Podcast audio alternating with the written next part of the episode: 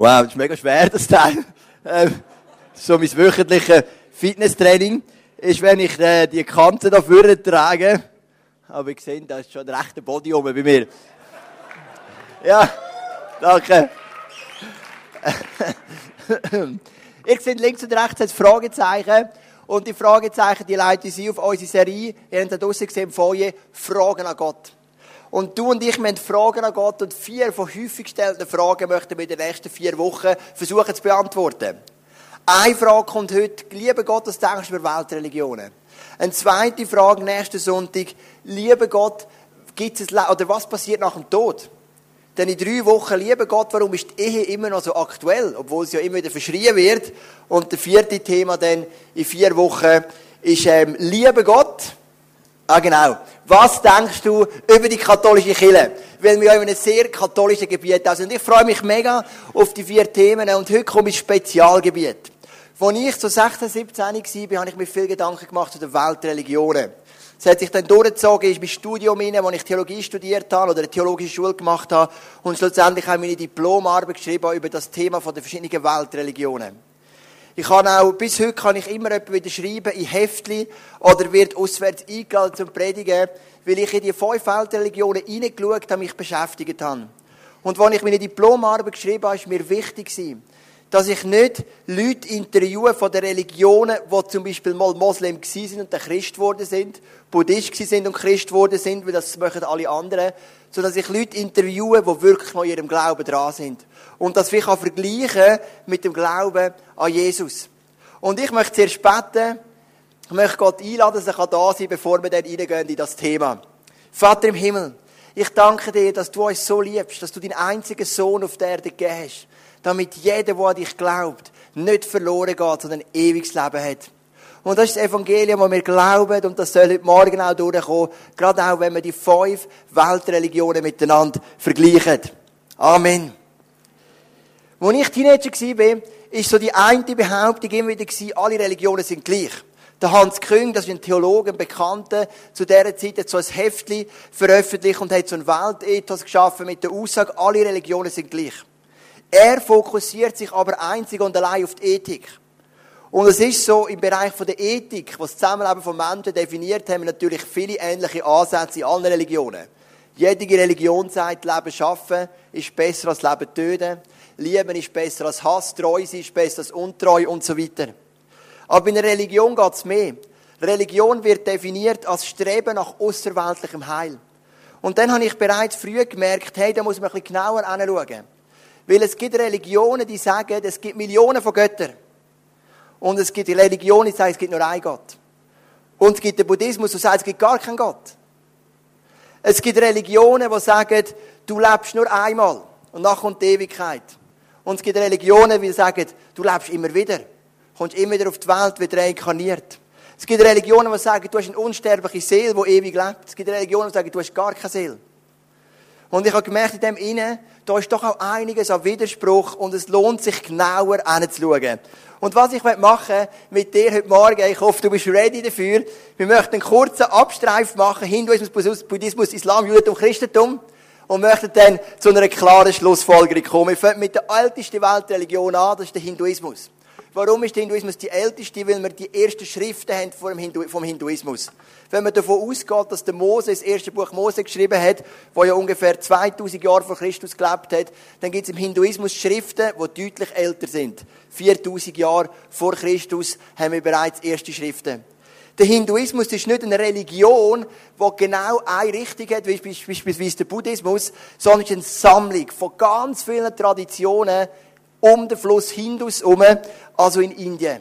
Und die, die Religionen, die haben gewisse Gemeinsamkeiten und die fasst man zusammen zum sogenannten Hinduismus. Der Hinduismus hat einen zentralen Gedanken. Er sagt, du lebst und stirbst und kommst wieder auf die Welt. Und du lebst und stirbst und kommst wieder auf die Welt.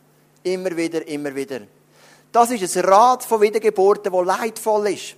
Weil du willst mal ausbrechen, aber es gelingt dir nicht. Das Rad nennt sich Sansara. Aber irgendwann wird dein Karma, das ist dein Schuldenkonto von guten und schlechten Taten, so gut sein, dass du es schaffst, und in eine Ewigkeit, in eine Vereinigung mit Brahma eingehst. Brahma, das ist so eine Art Weltseele, wo alles geschaffen hat, aber im Gegensatz zum christlichen Glauben nicht ein personifizierter Gott, sondern etwas mehr Energetisches.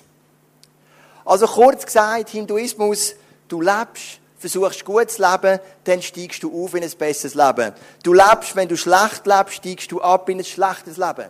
Wir unterstützen ja, Susi hat es gesagt, unter anderem mit unserem Geld eine Arbeit in Indien, wo sich um Bettler kümmert auf der indischen Straße. In Indien gibt es offiziell 50 Millionen Bettler, inoffiziell 100 bis 150 Millionen Bettler. Warum schaut niemand auf die?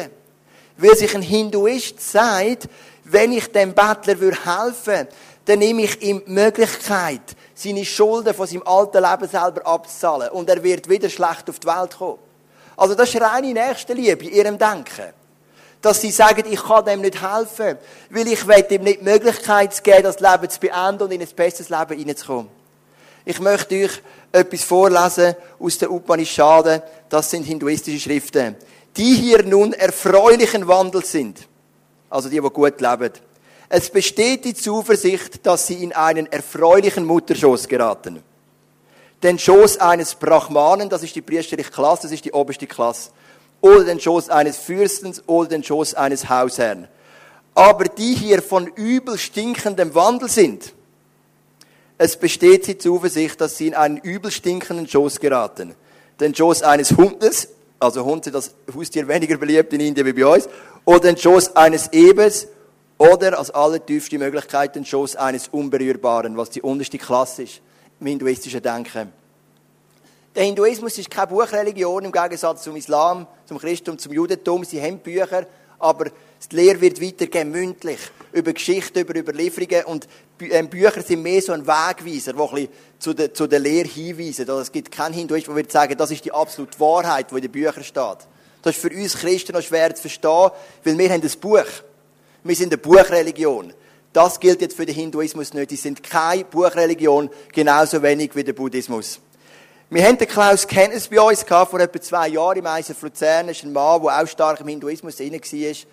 Und er hat erzählt, wieso der Kampf ist, von einem Hinduist, sein Leben zu verbessern, besser zu werden, gute Taten zu tun, mit dem Ziel aufzusteigen, bis in die priesterliche Klasse, dort Zugang zu haben zu gewissen Ritualen, zu gewissen Schriften, zu gewissen Erleuchtungen und dann auszubrechen und in die Ewigkeit hineinzugehen.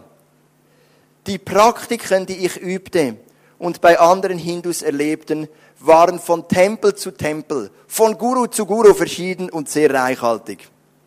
Das konnte von Selbstkasteiung über quälende Zeremonien, wie etwa Pilgerreisen auf Knien, bis zu Tempelopfern, Räucherstäben, Waschungen im heiligen Wasser des Ganges oder anderen Flüssen, dem Lesen der Upanishaden oder der Bhagavad Gita, das sind wichtige Schriften, der heiligen Schrift der Hindus gehen. Also als Hindu versuchst du, besser zu leben. Du versuchst, gute Taten zu tun. Du meditierst, du gehst alles mit dem Ziel, du steigst auf. Aber du musst es immer selber machen. Weil wenn es andere für dich machen, dann entnehmen sie dir die Möglichkeit, dass du selber kannst aufsteigen in ein nächstes, besseres Leben hinein. Und das löst natürlich einen gewissen Druck aus. Hindus können extrem diszipliniert sein. Wir kennen von diesen Klostern, sie können extrem viel Schmerz aushalten, sie können sich extrem selbst kasteien, weil sie wollen näher kommen an die Erlösung aus dem ewigen leidvollen Rat von Wiedergeburten. Wir gehen eins weiter, 600 Jahre vor Christus, Buddhismus. Wir sind immer noch in Indien. Der Buddha, der Gautama Siddhartha, kommt aus dem Hinduismus raus. Er ist Hinduist und ihn nervt etwas am Hinduismus und das sind die Millionen von Göttern. Wir schätzen, dass der Hinduismus fünf Millionen Götter hat. Darum hat der Buddha eine Religion oder eine Philosophie geschaffen ohne Gott. Der Buddha hat gesagt, ob es einen Gott gibt oder nicht, spielt keine Rolle. Weil das hat nichts zu tun mit ihm und mit meinem Leben. Der Buddha ist aufgewachsen als ein Sohn von einem König. Wohlbehütet in einem Königsschloss und sein Vater hat sich Mühe gegeben, ihm möglichst viel Prunk zu geben, möglichst viel Reichtum und ihm fernzuhalten von der Not der Welt. So ist der Mann aufgewachsen. Als er älter geworden ist, Verantwortung übernommen hat, hat er vier legendäre Kutschenfahrten gemacht. Er ist mit der Kutsche raus, vor Ort, und hat sich sein Reichtum ein bisschen angeschaut, sein Reich ein bisschen angeschaut. Und er hat Not gesehen. Bei der einen Kutschenfahrt hat er einen sterbenskranken alten Mann gesehen. Bei einer Kutschenfahrt hat er eine Frau gesehen, die geboren hat. Bei seiner Kutschenfahrt hat er Leid gesehen. Und das hat dazu geführt, dass er nachgedacht hat. Er hat seine Frau und seine Kinder verloren, ist in die Einsamkeit, hat Bußübungen gemacht, hat meditiert, wochenlang, monatelang, bis er zu einem Konzept gekommen ist. Sein Konzept heisst, alles Leben ist Leiden. Alles Leben ist Leiden. Leiden von A bis Z. Geburt ist Leiden. Andere gebären ist Leiden. Krank sein ist Leiden. Sterben ist Leiden. Dass du immer wieder auf die Welt kommen ist Leiden. Alles ist Leiden. Und er hat einen Ausweg gesucht aus dem Leiden. Und das Ausweg ist, wenn du, du hast Begierde. Ich mache dir ein Beispiel. Du verliebst dich in eine Frau. Oder in einen Mann. Und du bekommst sie nicht. Das ist Leiden, weil du das begehrst, bekommst es nicht, also leidest. Du wünschst dir Kind und du bekommst sie nicht. Das ist Leiden. Weil du eine Begierde hast nach Kind, darum leidest du. Du wünschst dir einen Ferrari und du bekommst ihn nicht. Das ist Leiden. Also nicht für mich. Also der Levin hat ja sein ferngesteuertes Auto, und ja letzten Sonntag erzählt, wir haben jetzt einen Ferrari. Aber nicht einen richtigen, so einen grossen, oder? Und der Buddha sagt, hey, wie wär's? Der Gedanke in sich ist eine Stimmung. Das ist eine runde Sache, geht auf. Er sagt, wenn man den Durst, die Begierde, könnten absterben lassen, dann hätten wir auch kein Leid mehr. Weil wenn du nichts erwartest, musst du auch nicht leiden. Wenn du keine grosse Liebe erwartest, dann musst du auch nicht leiden, weil du keine findest. Wenn du keinen Ferrari erwartest, musst du auch nicht leiden, weil du keinen bekommst. Wenn du keinen grossartigen Job erwartest, musst du auch nicht leiden, weil du keinen bekommst. Und er hat gesagt, das Ziel ist, die Begierde zu brechen. Für das gibt es einen achtfachen Pfad. Richtiges Leben, richtige Handeln, nicht lügen, nicht stellen und so weiter. Ganz ähnlich wie die zehn Gebote. Mit dem Ziel, den Lebensdurst aufzuheben. Und da möchte ich dir auch vorlesen aus der Pali-Fassung, eine buddhistische Schrift, wo der Buddha spricht. Dies nun, ihr Mönche, ist die edle Wahrheit von der Aufhebung des Leidens. Das ist Ziel. Es ist eben dieses Durstes, restlose Aufhebung, seine Aufgabe, Preisgabe, die Erlösung und das Freisein von ihm. Du und ich, wir haben den Durst nach Leben. Wir haben den Durst nach Erfüllung. Und wenn wir den könnten aufgeben, so sagt der Buddha, dann könnten wir in die Wahrheit hinein.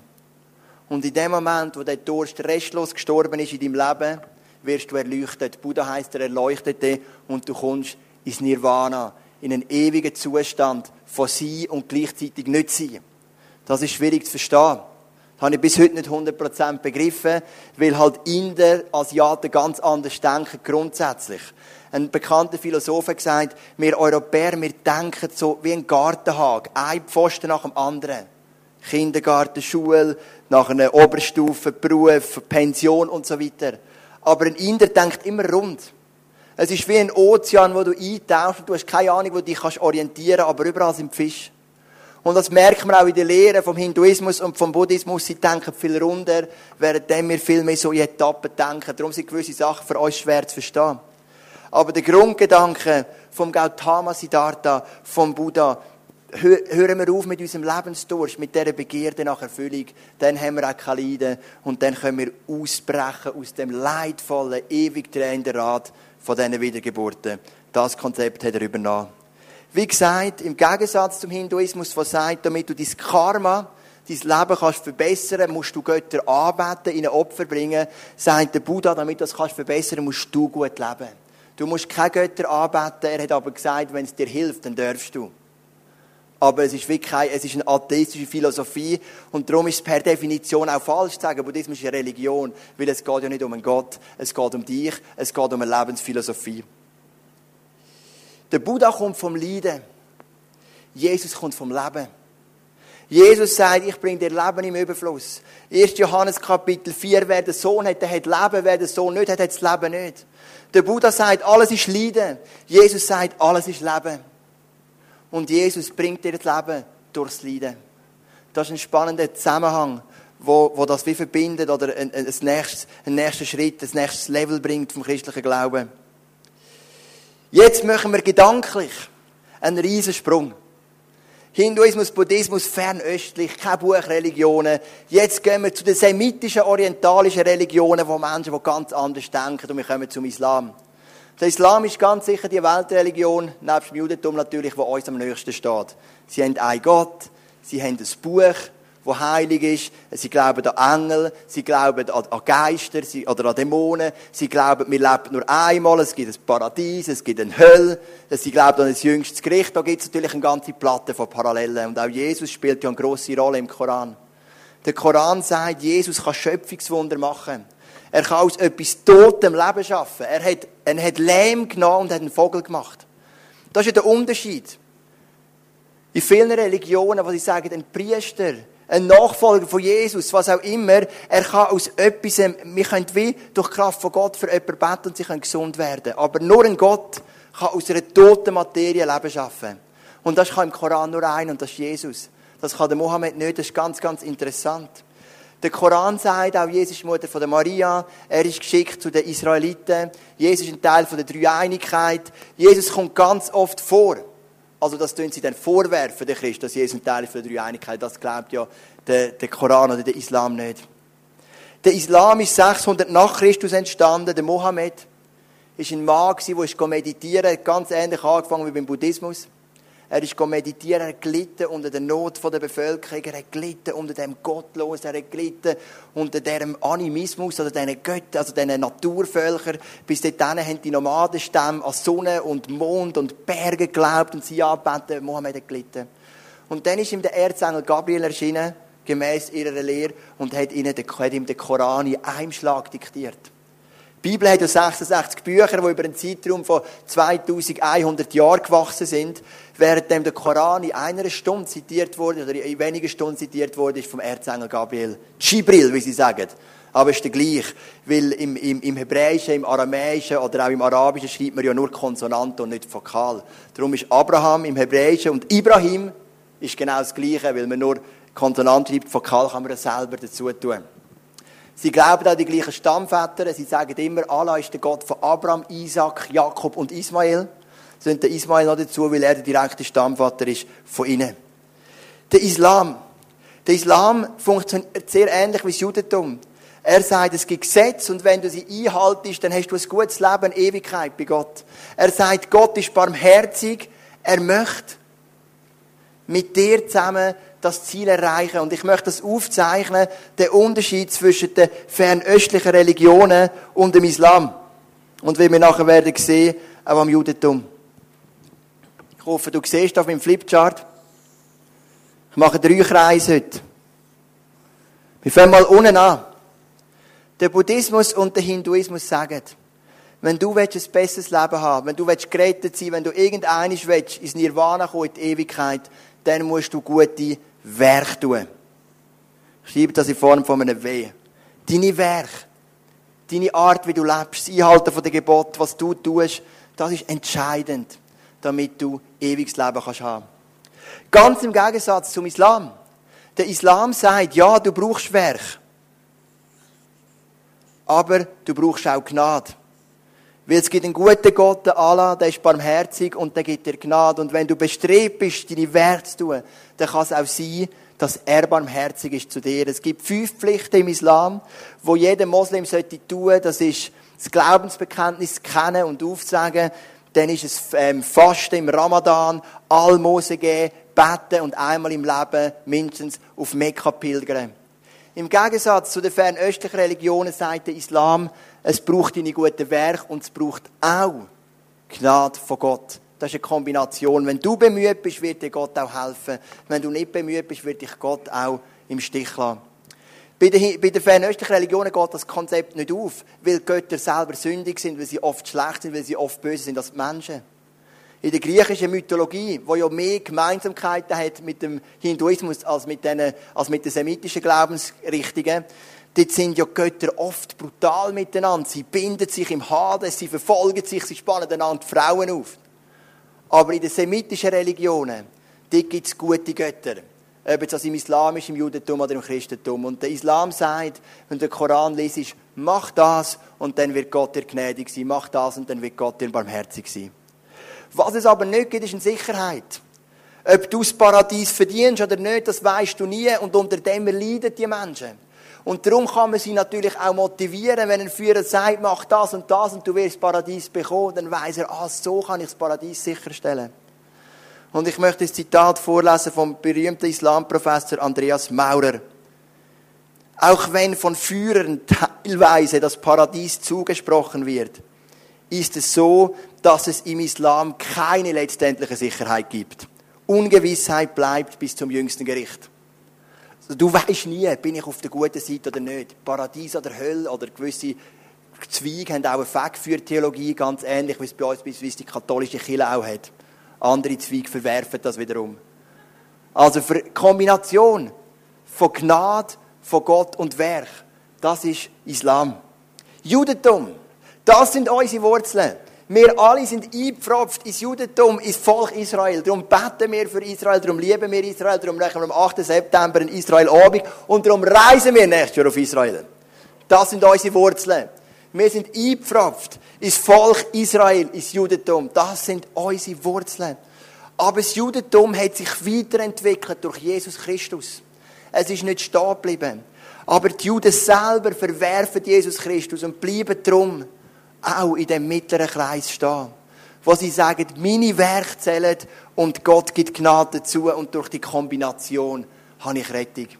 Im 5. Mose 28, das ist das Kapitel mit der Überschrift in der Lutherbibel Segen und Fluch. Da sehen wir das ganz gut. Im Vers 2 heißt es, wenn ihr ihm gehorcht, werdet ihr seinen ganzen Segen erfahren. Also du gehorchst, der kommt der Segen. Oder im Vers 15, wenn ihr aber nicht auf den Herr euren Gott hört und nicht alle seine Gebote und Ordnungen befolgt, die ich euch heute gebe, dann wird sein Fluch euch treffen. Also es braucht deine Werk, es braucht dein Bemühen, es braucht deine Anstrengung, gut zu tun und Gott wird dir helfen und diese Kombination, die kann dir ewiges Leben geben. Wie gesagt, Religion, Definition, Streben nach außerweltlichem Heil. Also du merkst, es ist ein anderer Ansatz als die fernöstlichen Religionen, die sagen, es kommt nur auf dich drauf ab. Sagt Islam und Judentum, es kommt auf dich und die Gnade von Gott drauf ab. Nur weiss der Moslem nie genau, ja, komme ich die Gnade über oder nicht. Währenddem der Gott vom Alten Testament schon verbindlichere Zusagen macht, aber er hängt sie ab Voraussetzung, dass du sein Gebot haltest. Das war ein kurzer Querschnitt in 23 Minuten durch die vier Weltreligionen. Ich hoffe, du bist noch dabei. Das ist viel, gell? In kurzer Zeit. Ich könnte dir acht Stunden füllen, wir könnten einen ganzen Seminartag machen, aber die Zeit haben wir nicht, darum bin ich kurz durch. Wichtig ist, dass du das kannst merken Weil die Leute fragen, ja Joel, was ist denn das Einzigartige am christlichen Glauben?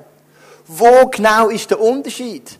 Ethik ist ja überall gleich. Nicht stellen, nicht töten, nicht lügen, nicht Ehebrechen, hat der Buddha gesagt. Steht im Koran. Sagen die Hinduisten, sagen die Juden, sagen wir doch auch. Wo ist denn der Unterschied? Unsere Kinder zu lieben, unsere Frauen zu lieben, unsere Männer zu lieben, das sagt doch jeder. Ist doch kein Punkt. Obwohl, das ist noch ein spannender Punkt.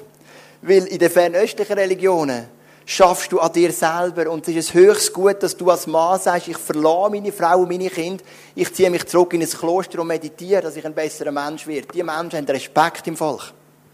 Unser Glaube will sagen, gerade umgekehrt. Du bist da für deine Frau, du bist da für deine Kinder. Jesus führt uns immer zu den Menschen und der Buddha zieht uns immer weg von den Menschen. Ich kenne ein paar Leute im ähm, christlichen Abendland aufgewachsen, jetzt nicht irgendwie christlich, ähm, irgendwie gross mit Gott unterwegs. Und die sind im Buddhismus. Und ich habe die Familienangehörigen gefragt, ja, wie ist es denn? Sagen, wir hören nicht mehr von ihnen, sie sind nur noch am Meditieren, sind in einem Kloster, wir haben keine Verbindung mehr. Das ist klar. Wenn du alles musst geben, dass du ein besserer Mensch wirst, dann hat eine Familie keinen Platz mit im Leben. Darum ist das ein höchst gut. Aber bei Jesus nicht. Jesus führt uns zu den Menschen. Jesus führt uns ins Leben. Wo ist denn der Unterschied aus meiner Sicht? Ich möchte mit dir drei Verse durchgehen aus dem Römer Kapitel 3. Und wenn wir diese drei Verse durchgehen, dann siehst du, ah, das ist der Unterschied. Römer 3, 23. Jetzt kommt ein wunderschöner, schrecklicher Vers. Alle sind Sünder. Oh, ist klug, gell?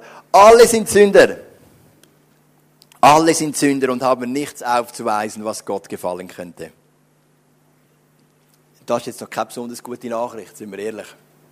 Das Evangelium heisst eine gute Nachricht, aber in dem Vers ist noch keine gute Nachricht. Was sagt Jesus? Er sagt, wir Menschen haben uns schon so weit von Gott entfernt. Zwischen Gott und dir hat es so einen Graben gegeben.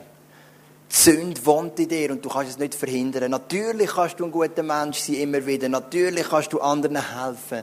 Natürlich kannst du ähm, ähm, irgendwem Geld spenden oder was auch immer. Ein liebevoller Vater sein. Es gibt sicher Möglichkeiten. Aber letztendlich regiert die Sünde in uns. Und immer wieder werden wir Sachen tun, die uns von dem Gott trennt.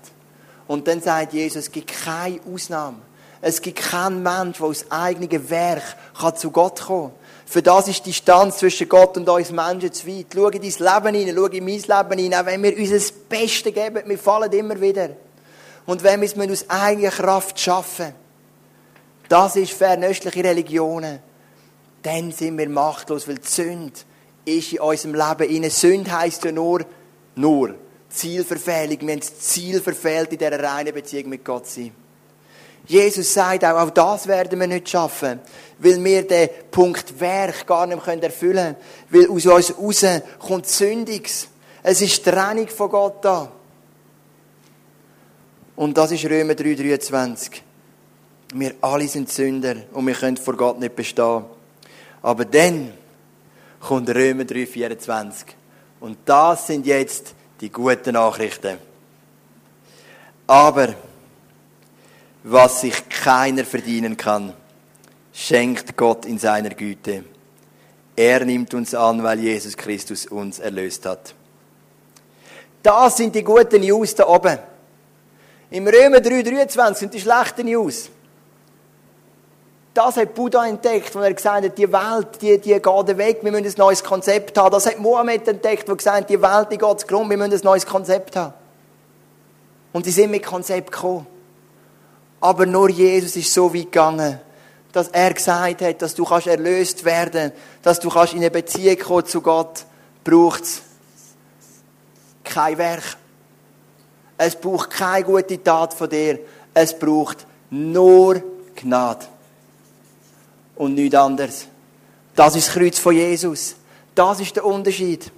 Ich habe wenn immer ich Interviews geführt habe mit Menschen aus all diesen Religionen, habe ich gesagt, wie definierst du Gnade? Weil Gnade gibt es jeder Religion, außer dem Buddhismus. Und sie hat immer gesagt, ja, Gnade ist eine Kombination von deiner Leistung und dem, was Gott für dich macht. Nein. Gnade bedeutet, Jesus hat es für dich gemacht, obwohl du Sünder bist. Obwohl du versagt hast. Obwohl du Gott den Rücken zugekehrt hast obwohl du Leben zerstört hast, nicht in Form von einem Mord, aber in Form von einem negativen Gedanken, in Form von einer Lüge, was auch immer. Vielleicht auch in Form von einem Mord ist auch möglich. Wie auch immer. Spielt keine Rolle. Es ist Gnade. Es ist das Kreuz. Und das ist der Glaube an Jesus Christus. Dort liegt der zentrale Unterschied. Und wenn wir den Vers 25 noch lesen. Um unsere Schuld zu sühnen, hat Gott seinen Sohn am Kreuz für uns verbluten lassen. Das erkennen wir im Glauben.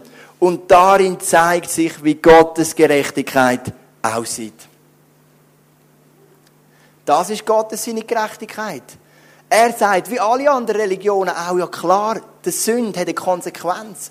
Trennung von Gott. Sünde hat eine Konsequenz, eine Strafe, ein Fluch. Das sagt jede Religion. Aber Jesus hat den Fluch getragen. Jesus hat die Strafe getragen. Jesus ist deine Gerechtigkeit. Durch seine Wunde bist du geheilt. Er hat dich gerecht gemacht. Und das ist der Unterschied aus meiner Sicht. So verstehe ich es. Dass wir da oben nur Gnade haben. Wenn du dann gerettet bist, wirst du anfangen, gute Werke tun. Das sagt uns Jakobus. Das ist ganz zentral. Gerettet sie ohne gute Werke geht auch nicht. Sonst hast du Gnade nicht recht verstanden. Sonst lebst du eine billige Gnade und nicht eine teure Gnade, die Jesus das Leben gekostet hat.